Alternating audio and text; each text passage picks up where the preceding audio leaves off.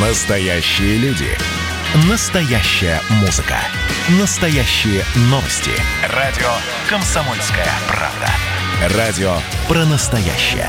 97,2 FM. эм. «Экономика» с Никитой Кричевским.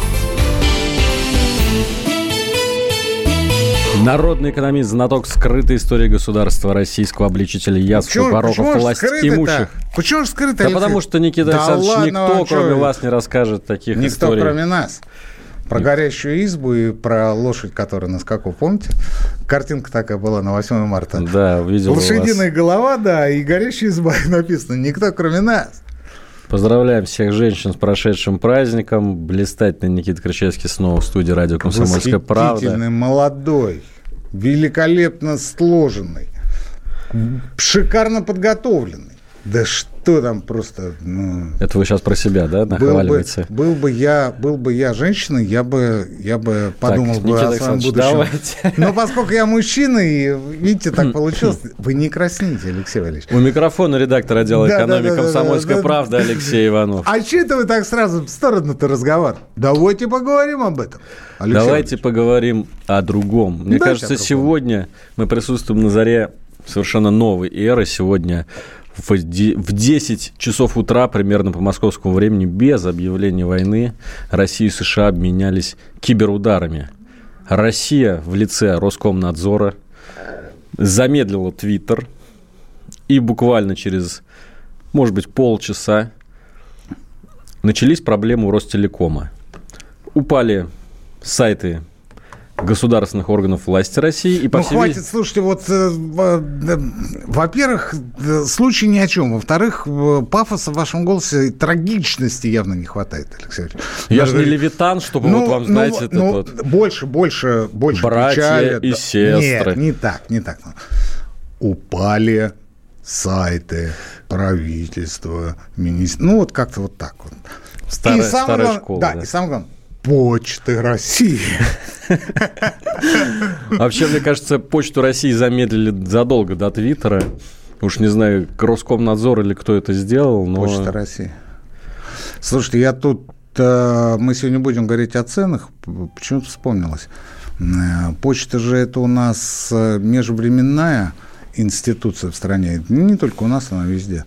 А, Так вот, изучал э, дореволюционную экономическую историю нашей страны. И, вы знаете, там, там была как констатация. конста- Ну, просто вот э, походе человек написал, пошел дальше. Говорит, «Э, сахарные заводы в России всегда были монопольными. То есть никогда, это дореволюционная история была, никогда такого не было, чтобы, знаете, была там, как вот э, говорят, конкуренция, там еще что-то. И это человек описывал дореволюционную ситуацию. Книжка была написана в середине 20, э, 20 века.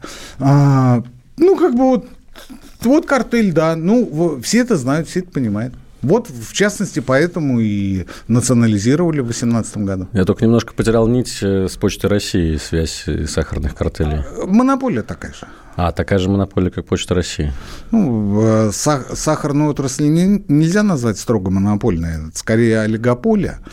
А, олигополия, бог бы с ней, потому что а, икона, икона наших либералов, ну, люди весьма ограниченные и, и прикрывающиеся либерализмом для того, чтобы обделывать свои делишки, скажем так, коррупционного характера. Так вот, э, икона либералов Милтон Фридман, Нобелевский лауреат по экономике, автор теории монетаризма, старого монетаризма, говорил о том, что из всех монополий, я вам говорил уже об этом, из всех монополий, а монополии у нас э, контролируемые, а, неконтролируемые, естественные, вот их три вида, да, опасны только неконтролируемые монополии. Все остальные монополии, да бог бы с ними, бог бы с ними. Что контролируемое, что естественное везде, это говорил классик либерализма в экономике, конкретно монетаризма, Милтон Фридман. Говорит, все остальные, да бог бы с ними. Пусть живут, пусть живут. А, к вопросу о том, насколько эффективно мы можем корректировать деятельность монополий. Ну, вот на примере Почты России мы видим, можем мы эффективно это делать или нет. И давайте сравним ее, например, ну, к ней к ночи будет помянутому Сбербанку. Вот как изменился Сбербанк за последние 10 лет, и как изменилось ну, изменилось. Ну, Почта в, России. Э, в Сбербанк Греф пришел больше 10 лет назад, а в Почту России Акимов, бывший вице-премьер, пришел всего год назад.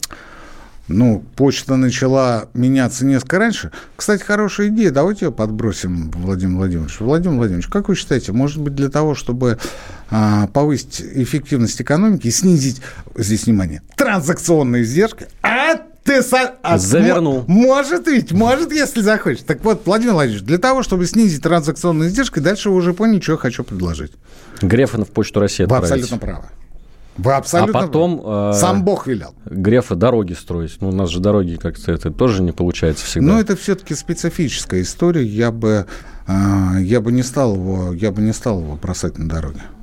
Потому что там ведь вы, э, я знаю вас, господин Иванов, вы же э, парень-то молодой и прыткий. Не говоря уж о том, что дерзкий. Вы же его потом на сельское хозяйство захотите перебросить? Обязательно. Ну, а о чем мы тогда будем? Про... Тогда программу закрывать надо. Говорить-то не о чем будет. Все будет хорошо. Все будет хорошо, да, как при коммунизме. Так все-таки по поводу Твиттера и Ростелекома хотелось бы вас узнать. Мы вступаем в, в эпоху суверенного Рунета? Нет, нет, нет, нет, нет, нет, нет, потому что э, ситуация лично мне вот на 17.09.09 московского времени, мне она абсолютно непонятна. То ли это клятые американцы, не знаю, то ли это Ростелеком. Ну, Минцифра говорит про Ростелеком. Ну, да это бог. Ну, если это еще американцы, а Минцифра делает вид, что все хорошо, хотя это американцы, ну, тогда вообще пиши пропало. Так как раз американцы ударили по Ростелекому, что самое характерное, отвалились-то только в основном государственные органы, то есть знали, куда бить. Алексей Валерьевич, вы сейчас э, ведете к тому, что нам пора уже объявлять войну? Кибервойну. Мне кажется, она уже объявлена, негласная. Но я думаю, что в этом даже есть какие-то плюсы, если у нас наконец заблокируют общем, Дорогим Facebook, моим слушателям, YouTube. я, я хочу Нет, рассказать одну надо. историю. Она произошла сегодня приблизительно 4 часа назад. Еду я в автомобиле. Вдруг пикает у меня мессенджер. А, в мессенджере Алексей Иванов. Идет сообщение, нам объявили кибер, кибервойну. Я еду, никого не трогаю, вы понимаете, все нормально. И что, Сли, вы сразу слежу, за, слежу за дорогой, слежу за дорогой. Я еду в солнцезащитных очках, потому что я парень. Ну, если солнце яркое светит, да еще в глаз тебе, так сам Бог велел одеть очки. И тут раздается пульк, это Иванов прислал. Говорят, нам объявлена кибервойна. И я все, ну, ну что дальше делать? Кстати говоря, ехал район Шереметьево. Паспорт был с собой. То есть вы могли прям это... Да. А дальше что было? Я вам тут же перезвонил, а вы не взяли трубку. И еще больше усугубили мое положение, потому что я думаю, ну раз Иванов написал и не ответил, ну там, ну, наверное... Что, он уже в убежище, наверное. Там, наверное, действительно какая-то страшная война. Но я вообще считаю, что если у нас замедлит не только Твиттер, но и Фейсбук, Инстаграм и остальные соцсети, то, может быть, наши люди наконец-то взглянут в глаза друг другу, может быть, у нас наконец-то демография поднимется. Еще, одна, история, вот... еще одна история сегодняшнего дня. Э, перед самым началом эфира я говорю, «Э, Алексей Валерьевич, ну, вы читаете экономические телеграм-каналы. А на что господин Иванов сказал, я читаю только один экономический канал, который называется, Алексей антискрепа, Валерьевич... Антискрепа. Антискрепа. Антискрепа. Я говорю, ну, ну, так уж не надо, ну, я человек скромный, ну, что, да, еще что-нибудь почитайте. Тем не менее, тем не менее, какая-то какая-то тематика из того, что было в телеграм-канале «Антискрепа», а, сегодня будет в развернутом виде представлен в нашей программе. Обязательно. Ну вот, кстати, продолжая противостояние, конфронтацию России и США, которая, вот, мне кажется, усугубляется, да, все-таки э, на этой неделе Bloomberg сообщил о том, что американские финансовые власти рассматривают возможность введения санкций против российского госдолга. Почему-то все сразу напугались. Почему, Никита Вы знаете, я отношусь к санкциям сугубо отрицательно и негативно, но при этом крайне положительно. Ну, это диалектика. Это не диалектика, это еврейский подход к любому русскому вопросу, понимаете? Почему? Потому что, с одной стороны, любое вмешательство в экономику и а, политику моей родной страны, моей родины, это для меня, это, конечно, э, ну, ножом по сердцу. Что тут говорить? Да и не только для меня, потому что э, если русский человек, то значит, что он патриот по определению. С другой стороны, я вижу, что у Центробанка, у Минфина и в целом у правительства, у монетарных экономических властей Российской Федерации есть масса возможностей для того, чтобы не занимать вне пределов Российской Федерации. Для того, чтобы э, развернуть экономику в направлении траектории роста, используя исключительно наши внутренние финансовые ресурсы. В первую очередь Центробанк, в первую очередь, а, те самые инструменты прямые и косвенные, о которых мы много раз говорили. Один из них, ну, в качестве примера, инфраструктурная облигация. Инфраструктурная облигация. Для справки, а, Госдолг Китая сегодня составляет 303% ВВП. 303%. Дефицит бюджета по прошлому году в Китае составил 18% ВВП. 18%. При этом темпы экономического роста в Китае 6-7% в год. Несколько недель назад Китай сообщил о том, что он победил крайнюю бедность. То бишь нищету. При этом китайская деревня, я вам должен сказать, живет очень-очень неплохо. Чем она занимается? Она занимается помимо сельского хозяйства а, например, экоуслугами. Ну, скажем, грибочки собирают, ягодки, овощи какие-то. Собирательство. Да, помимо, помимо интернет-торговли. Вы представляете, они там свободны свободное время занимаются, занимаются теми вещами, которые для нас до сих пор в диковинку. Никита Александрович, у нас время для первого перерыва нашей передачи. Через несколько минут мы возвращаемся в прямой эфир. Просыпайтесь, вставайте, люди православные! В эфире радио «Комсомольская правда». Я Сергей Мордан. Прогноз на 21 год вас не порадовал, я надеюсь. Конвойные в белых тулупах, лающие овчарки, прожектора шарят по белой пустыне. Давайте уже вот по-нашему, по-русски скажем. По Врагам и изменникам Родины нет и не будет пощады. Руки прочь от Егоды. У него нашли огромный дилдо в шкафу. А вообще он отмазывал заключенных и пил с ними коньяк.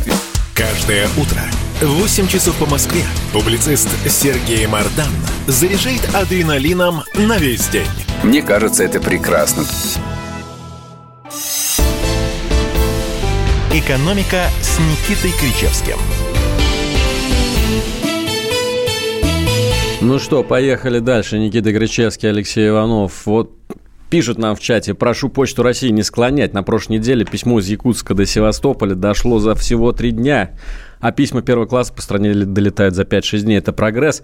Видимо, с черепах пересели на Росаков, за это им зачет. Вот вам Максим Акимов, пожалуйста. Ну, я очень рад и за Якутска, за Севастополь. То меня вот, пока вы это говорили, меня поразила другая мысль. Неприятно поразила, она посетила меня, я даже не знаю, как от нее теперь избавиться. Давайте. Знаете, какая? Вы выговоритесь. Стоп, стоп, стоп. Письма-то будут доходить за день. Но Греф-то будет брать с этого копеечку.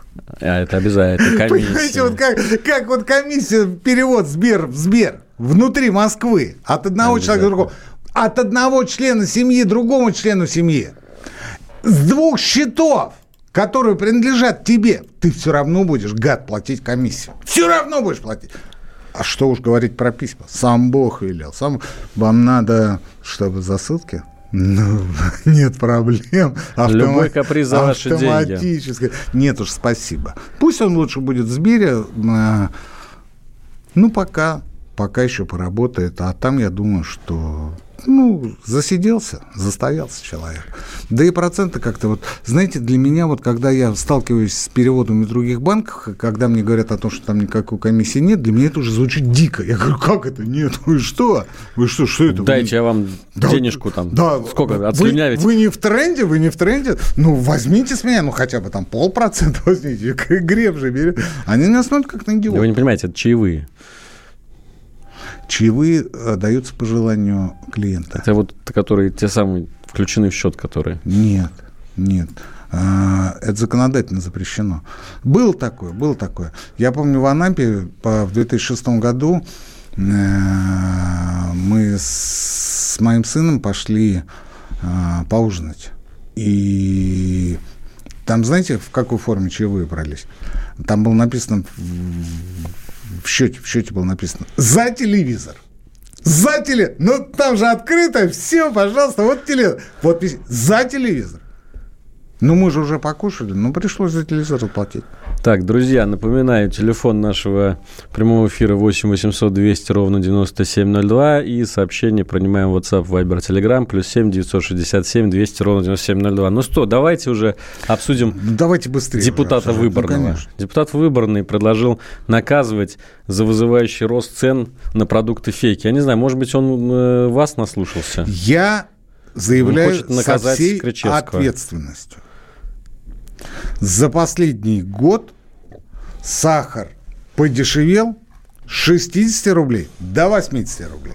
Вот со всей ответственностью. Подешевел. С 60 до 80. Так, Денис Александрович, давайте я зачитаю. Товарищ Нака- выборный, товарищ выборный, имейте в виду, подешевел. Еще раз, третий раз, для особо одаренных. С 60 рублей за килограмм до 80 рублей. От 200 тысяч до 500 тысяч рублей предлагается наказывать нарушителей физлиц. Или лишением свободы на срок до трех лет. Никита Да, Александрович, мы не хотим... лет. Вот я, вот я, например, я, на например, года. помню, я, например, помню, что бензин когда-то стоил 30 рублей. Товарищ выборный, а, милости просим в студию. Можете меня арестовать. А как, интересно, вот будут доказывать, что это не фейк? Может быть, нужно у нотариуса заверять? Там вот сфотографируешь прилавок Ну, э, вы с знаете, ценником. инициатива безумная, безумная, сум- инициатива сумасшедшая. И в плохом смысле. И вы знаете, чем, чем, а, чем отличается и во что выливается вот очень многие, да практически все вот подобного рода современные инициативы. Тут же начинают а, вываливать кучу грязи на тебя и на твоих родственников. Потому что выборный всегда представлялся в глазах широкой непросвещенной публики таким поборником добра, правды, закона, справедливости. И вдруг оказывается, что у депутата выборного есть э, близкие родственники, которым а, якобы то ли продали по дешевке, то ли подарили земельные участки несколько штук. И вообще машина у него оказывается не одна, не две, а там неизвестно сколько. понимаете? Якобы, якобы, Да, якобы да. добавлять после Но каждой только при, фразы. этом, только при этом с конкретными номерами с автомобильными номерами. А, вдруг оказывается, что господин Выборный, точнее его родственники, связаны с э, московским правительством, с тем же Алексеем Немирюком, который возглавляет департамент потребительского рынка и услуг. Понимаете, в чем дело? И а, причем не напрямую с Алексеем Алексеевичем, а с его братом, с моим тезкой, у которых там якобы какие-то дела. Вы понимаете, вот он только открыл рот по поводу этой инициативы, тут же народ, тут же народ говорит, ну нет проблем, нет проблем, дорогой товарищ барин, вот смотри, что у нас на тебя есть. Это только, что мы смогли обнаружить сразу. А, я обращаюсь к депутатскому корпусу, к тем, а, кто обладает правом законодательной инициативы. Господа, есть крайне токсичные темы. Вот помимо а, вот этих а, фейковых напоминаниях о, якобы каком-то росте цен, которого на самом деле нет, потому что, я еще раз говорю, сахар-то подешевел с 60 до 80 за последний год. То же самое я могу сказать про абсолютно все другие а, продовольственные товары. Абсолютно все. Абсолютно. Я не могу назвать ни одного товара, который подорожал за последний год. Ну, например, который стоил, стоил 100, а сейчас стоит 90. Ну, вот бывает, что дорожает со 100 до 90. Ни одного. Вот ехал на эфир, думаю, ну, хоть один Кричевский, ну, вспомни, ну, ты же не глупый мужик-то, ну, давай, ну, зачем тебя мама-то родила, в конце концов? Ни одного не вспомнил. Подвел я, подвел я. Отрицательный Понимаете? рост, понятно. Под- подвел. Нет, это, это не у нас выбранного, это у вас там в этих ваших, а, в экономиках, в российских отрицательный рост. И таких токсичных тем, к которым не стоит прикасаться, очень и очень немало. Ну вот, например, я сегодня в этом же телеграм-канале «Антискрепа» писал о том, что м, тот, не буду его называть, рекламировать, телеграм-канал, который опубликовал данные про машины господина Выборного и про его связи с Немирюком, Немирюка назвал мутным а, королем а, похоронки. Вот здесь не точная цитата, сейчас не буду смотреть. Ну, скорее, куратор. Да, да, му- мутный куратор похоронки. Мутный куратор. Вот понимаете, вот Немирюк, вот он наверняка сделал очень и очень хоро- много хорошего для Москвы, для потребительского рынка, в конце концов, для нас. И а, я здесь не иронизирую, без всякого сарказма, потому что прошлый год для Москвы стал лакмусовой бумажкой. Даже не для Москвы, а для структуры управления московской мэри- мэрии. Но пройдут годы, и тебя будут вспоминать не за те достижения, которые были в 2020 году, а как мутного куратора похоронки. Мутный куратор похоронки. Это про брата. Это я к тому, что не берите вы, не трогайте вы эти э, темы, которые вам кажутся хайповыми, а на самом деле ничего, кроме неприятностей, ничего, кроме расширения познаний непросвещенного социума о ваших мутных делах, вы в ответ не получите. Не получите. Потому что, ну что значит фейки о росте цен. Знаете, у меня просто такое ощущение, что каждый депутат, который приходит в Госдуму, должен уйти оттуда, введя хотя бы один законопроект о штрафах для населения. Вот когда я сегодня, знаете, я сегодня смотрел, э, это, правда, не депутат был, а в Ульяновской области губернатор э, предложил штрафовать за оскорбление учителей. Ну, то есть, понимаете, широк вот диапазон, можно штрафовать ну, за то, за фейки. Мы согласны, но вы сначала расскажите нам, что значит оскорбление. Вот, вот мне, например, непонятно, потому что, ну вот хамство, да, хамство, это оскорбление? А кто его знает? Это категория ситуативная, да, и, соответственно, субъектная. То есть а, вы для себя расцениваете это как хамство, а для человека, который якобы хамит, это никакое не хамство. Он может быть излишне резок, но он не переходил черту. Так вы сначала определите нам, э, где граница нормального а, человеческого общения и где эта граница заканчивается и переходит в оскорбление. Этого нет. Но я же должен баллотироваться на пятый срок, сказал губернатор Ульяновской области господин Морозов. После того, как он объявил войну анонимным телеграм-каналом количеством 3000 подписчиков, которые сказали, что он якобы будет без согласия президента баллотироваться. Слушайте, 3000 подписчиков. У Кричевского 55. Давайте просто мораторий на штрафы введем уже. Хорош. 56, 56 тысяч. А там 3000. И он говорит, я знаю, кто это, я знаю, я поймаю его а, господин Морозов, я знаю, кто это. Я знаю, кто это. Но я вам этого, тем более публично, в эфире говорить не буду. Никита Александрович, у нас тут э, сообщение от э, нашего радиослушателя Сергея Мардана в чате. Что он хочет? Сразу видно, что Сергей Мардан, приветствую, Сергей, подключился к нам не с начала передачи, вот. потому что он спрашивает, Никита Александрович, скажи, что? кто виноват в обрушении государственных сайтов? Кто ну, виноват, и в чем секрет? Бис. Господин Мардан, э, огромное вам спасибо за книжку э, «Хозяин земли русской». Мне очень приятно, что э, вы мало того, что дали мне ее почитать, так она еще оказалась подарком от вас. Я от себя скажу, что сейчас я читаю книгу «История Советского Союза». И она большая двухтомник. Как только прочитаю, я ее дам, но с возвратом. Но с возвратом. Потому что книжка 90-го года, вы ее нигде, я вас Юрий уверен, не найдете. Вы уходите от ответа, у нас 30 секунд. А я специально это делал. Вы молодец. Я же знаю, что там 30 секунд осталось. И поэтому я тяну время, я тяну время. 30 секунд, 30 секунд. Что вы хотели от меня? Кто виноват в обрушении госсайтов? Американцы? Ну, конечно, это же очевидно. Они нам обещали через Нью-Йорк Таймс обсудим это в утреннем эфире с Марданом. А, вот так вот вы решили и проанонсировать. Там-то мы точно найдем виноватых и точно найдем врагов. Ведете против них персональные санкции. Ну, не как, исключено. Как скажем пойдет? Так. Как пойдет? Как так, пойдет, друзья, уходим сейчас на новость. Через несколько минут снова вас всех ждем в эфире. Экономика. Ну что, это хроники Цыпкина на радио «Комсомольская правда». Имеет ли право звезда напиться, принимать наркотики и вообще вести образ жизни, который не может послужить примером подрастающему поколению? Что делать в принципе с алкоголизмом? Ну, перебрал в барик. Со всеми бывает. Приехала полиция забраться на постамент, тереть э, каменный член и думать, что произойдет с тобой чудо. Звонит бабушка, она говорит, не имею никаких претензий к тому, что ты используешь мат. Можно не позорить меня на всю страну и вся в своем посте написать грамотно с мягким знаком. Известный писатель Александр Цыпкин ведет дневник специально для радио «Комсомольская правда». Без купюр и цензуры. Хроники Цыпкина. Слушайте по пятницам в 10 вечера по Москве. Я, правда, к сожалению, сразу сяду. «Экономика» с Никитой Кричевским –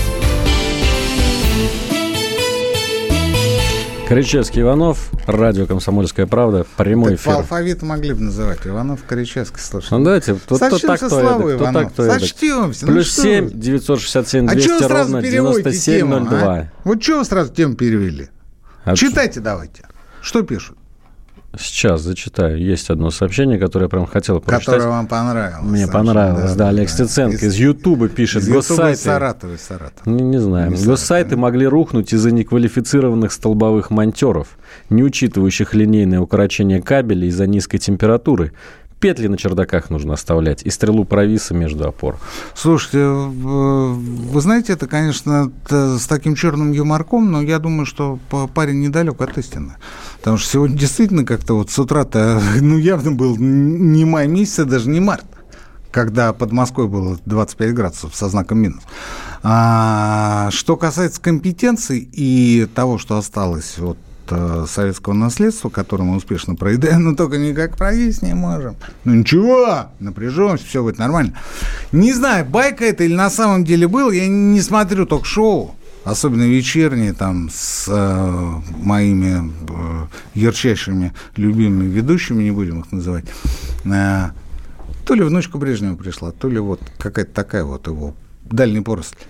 И они начали говорить, вот эти все гости, там вот это вот, э, вот эта публика клачная, да, они начали говорить, вот, застой, вы там все проели, там ни свобод, ничего, значит, мы там э, остановились в развитии, вот, за время правления вашего дедушки, там, дорогого и так далее. Она это слушала, слушала, а потом говорит, вы даже покрасить не можете то, что мой дед оставил за 18 лет своего правления. Вы даже покрасить это не можете. Красиво. А вы говорите о каких-то проводах, которые провисают при низких температурах.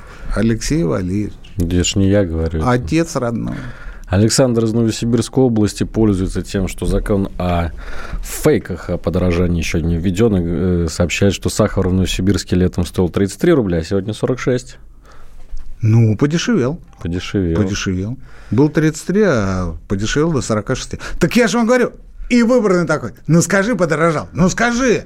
Ну вот, мы уже- Трешечка, да, трешечка. вот уже все, вот уже приговор, осталось только фамилию. И мы такие, подешевел с 33 до 46. Что проценты говорят? Э, Я, честно говоря, хотел уже про Мишустина с вами поговорить, который в этом году, а, точнее, буквально на этой неделе, сообщил, что будет введен правительственный контроль за ценообразованием. Каждое министерство будет следить за своими ценами подведомствами. Ну, понимаете, Минстрой будет говорить, мы зря подняли коммунальные тарифы. Алексей Валерьевич, я, когда вчера эту новость прочитал, не понял только одного. А что до этого они не мониторили цены на своих участках? А Они приходили в магазин и удивлялись. Нифига себе. Ну, вот вы про Минстрой Сахар начали подешевел. говорить, а вот стройматериалы, они раньше не знали о том, что, например, в конце прошлого года арматура выросла в э, полтора-два раза? Ну, если они слушали нашу передачу, то наверняка знали. Но только от нас. Но они заняты более серьезными вещами, чем вот такой ерундой. Слушать там всяких Ивановых. Заметьте, я вас первой фамилией сказал. Ивановых с Кричевскими. Нет, они, они они решают вопросы. Потому что... Потому что мы с вами в той программе и в позатой говорили о том, что а, косыгинские реформы сломала бюрократия.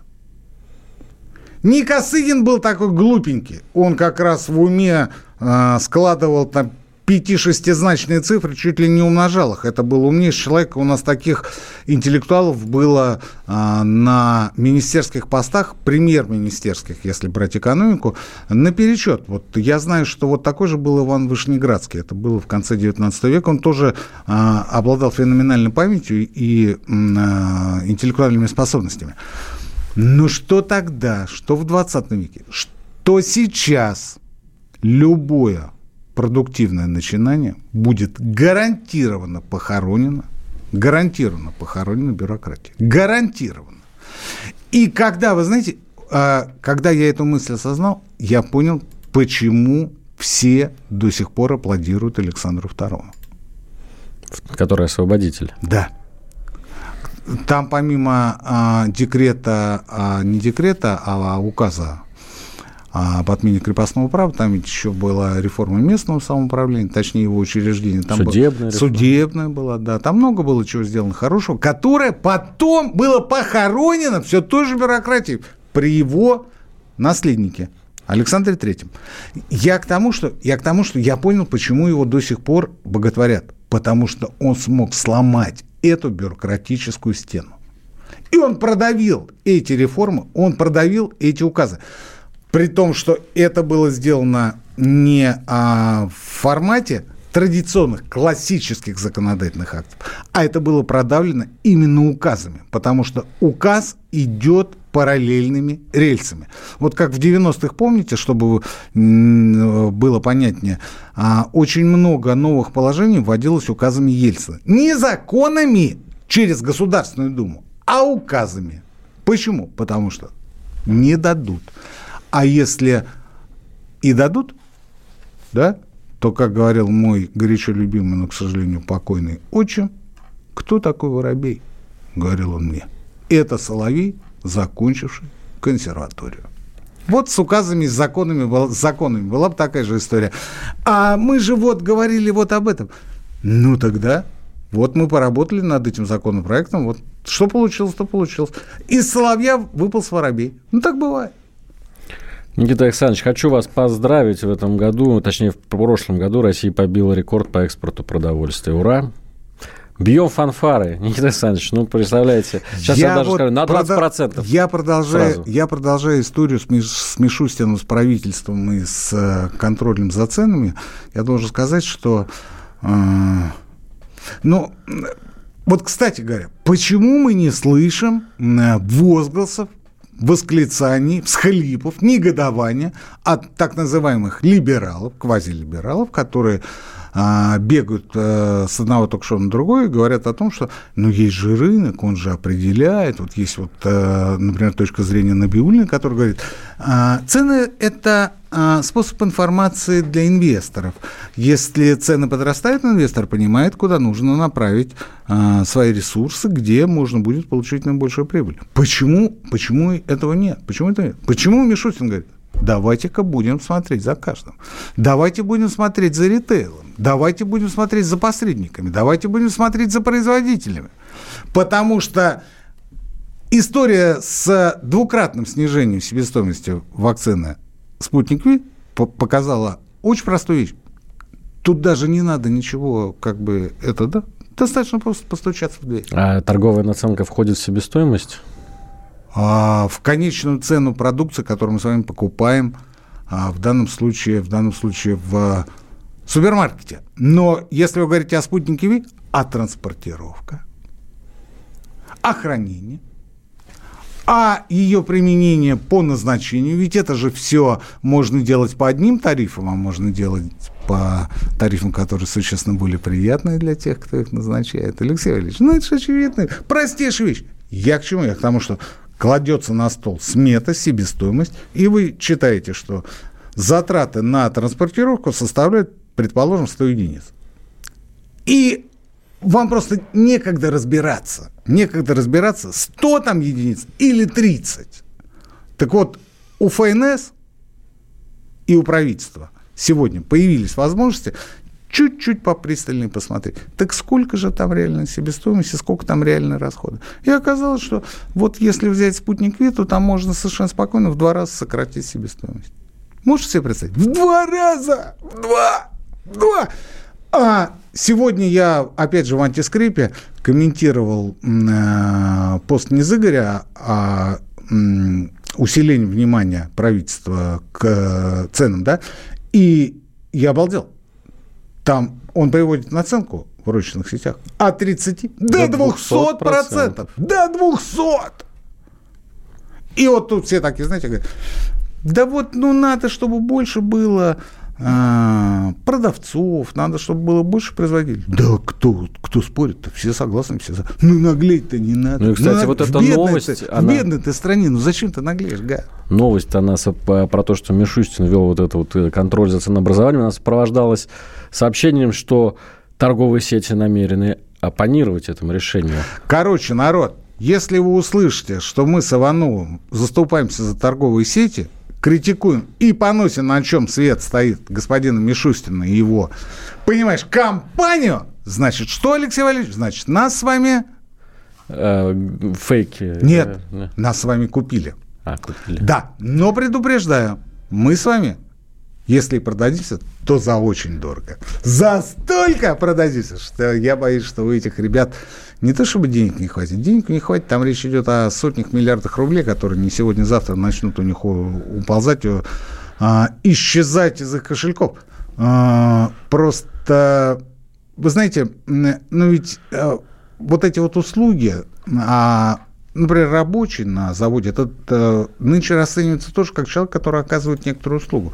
А, у нас крупный бизнес и даже средний бизнес не привык считать, что люди а, действительно работают, действительно оказывают какие-то услуги а, и действительно а, продают свой труд. Они считают, что ну вот им достаточно там зарплаты там, 1030-40, если ты работаешь 8-часовой. И хватит тебе, и хватит, и хватит.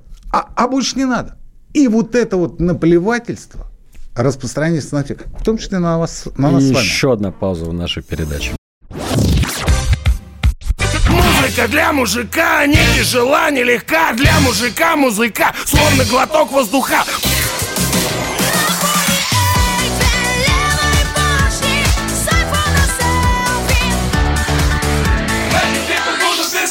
Комсомольская правда. Радио поколения группы Ленинград. «Экономика» с Никитой Кричевским. 8 800 200 ровно 9702. Есть шанс позвонить в прямой эфир, задать короткие и емкие вопросы Никите Кричевскому. Никита Александрович, подвис в воздухе вопрос. Как мы умудрились наторговать продуктами в прошлом году аж на 20% больше, чем в 2019? Границы были закрыты, карантин везде. Угу. А мы гоним и гоним зерно и семечку. Да. Там, кстати говоря, по зерну-то вы правы абсолютно. Треть нашего экспорта – это зерно, ну, по дореволюционному хлеб. То есть это пшеница, рожь, ячмень, кукуруза, а, злаковая. А еще а, приблизительно на 16% это как раз а, семечко подсолнечника и а, непосредственно подсолнечное масло. То есть половину – аграрного экспорта составило все то же сырье.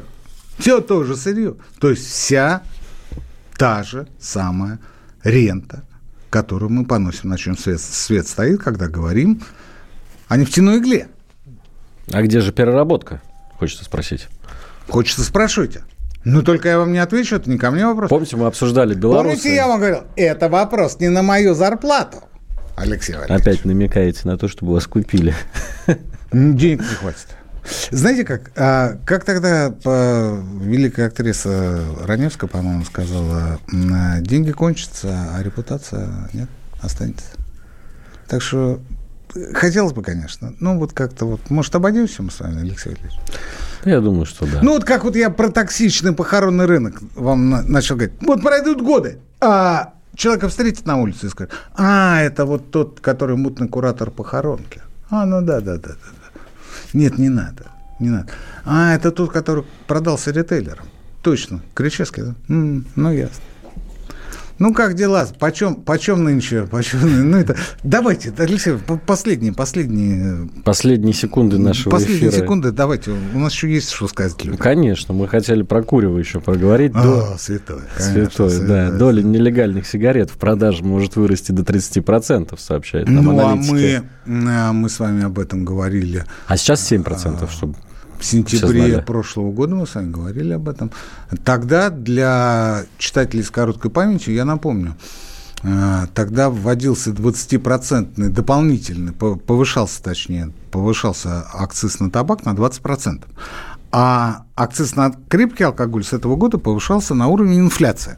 И господин Силуанов, вот еще один, вот еще один выборный. Вот, вот их, у меня такое ощущение, что вот их где-то вот в каком-то одном месте готовят, понимаете, Алексей? И вот так вот, знаете, вбрасывают, и э, у них, э, у всех вот, Ури, где же у тебя кнопка? И вот кто-то знает, где у них кнопка, и нажимает в нужный момент эту кнопку, и выскакивает выборный и говорит, а, за фейки давайте трешку давать. Ну, не вопрос. И тут Силанов-то, на Силанов-то он покручивает, ему тоже кнопку бабах, и он говорит, ну, в 18 году он говорит, пенсионеры на дополнительную тысячу, а они главные бенефициары повышения пенсионного возраста, смогут путешествовать, Иванов, путешествовать они смогут. И я вот, я вот, знаете, а, а я вот э, давно-давно, лет, наверное, 8 назад, когда работал на другой радиостанции, я помню, я прикалывался э, про Америку, что в Америке попал э, в аварию автобус с пенсионерами. Ну, попал, ну, неприятно, конечно. Пенсионеры, вот автобус их куда-то перевозил. А знаете куда? Днем, днем, днем! Знаете куда? В казино. Я думал, в публичный дом. В казино! Пенсионеры ехали днем, ну, вечером там приходят э, серьезные люди, они там решают вопросы, понимаете? А днем казино пустует. И вот для пенсионеров специально организовывали автомобильные автобусные рейсы для того, чтобы они съездили, Ну, Антон поиграли. Германович тоже хотел, чтобы в России было так. Да. Зачем Но повысить у на нас казино, рублей?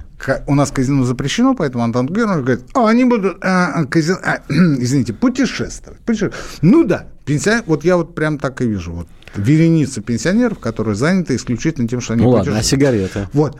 А дальше, а, опять же, кнопку бабах.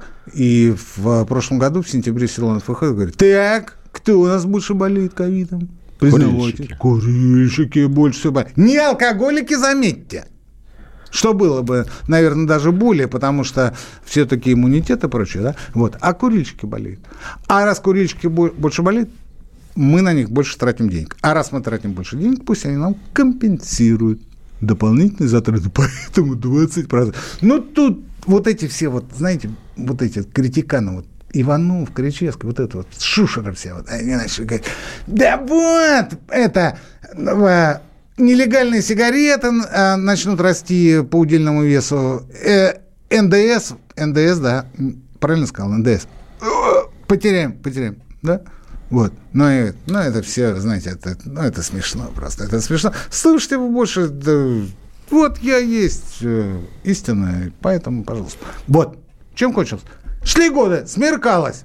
А, мы открываем сегодня, мы открываем сегодня коммерсант и читаем, что а, коммуникационное агентство НАФИ опубликовало, опубликовало исследование, по которому в самое ближайшее время, Алексей Валерьевич, С 7 до 30 процентов вырастет процент э, контрафактных сигарет в продаже. а по потерям НДС, О, вот это я сейчас не найду. там что-то 300 миллиардов или ну, сколько-то. копейки. Для Силанова нет.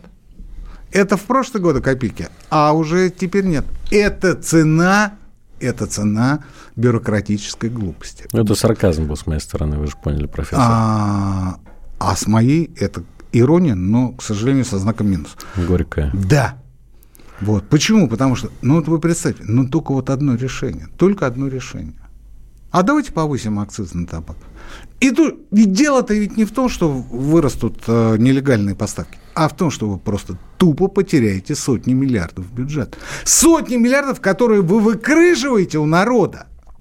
Почем свет стоит? Друзья, на этом все. Прощаемся с вами до следующей недели. Никита Ричевский, Опять Алексей заткнул Иванов. Опять. Экономика.